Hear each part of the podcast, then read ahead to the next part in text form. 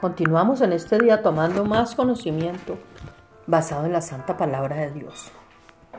En el nombre de Jesús. Cuando caminamos con visión y dirección siempre experimentamos la oposición, la resistencia, la crítica y la murmuración. Y nuestro, y nuestro caminar provoca la molestia en aquellos que caminan sin rumbo ni propósito en su vida. José fue uno que caminó con visión y dirección y su caminar despertó la envidia en sus propios hermanos. Pero eso no impidió que Dios no lo llevara a la cima.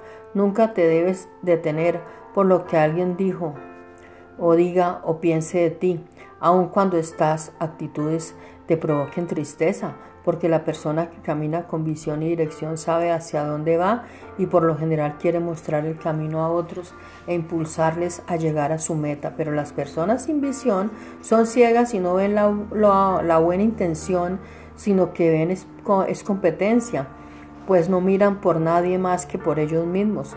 Pero no te puedes detener por eso, pues sin duda el caminar a la meta no será fácil te sentirás solo, por momentos hundido en el pozo.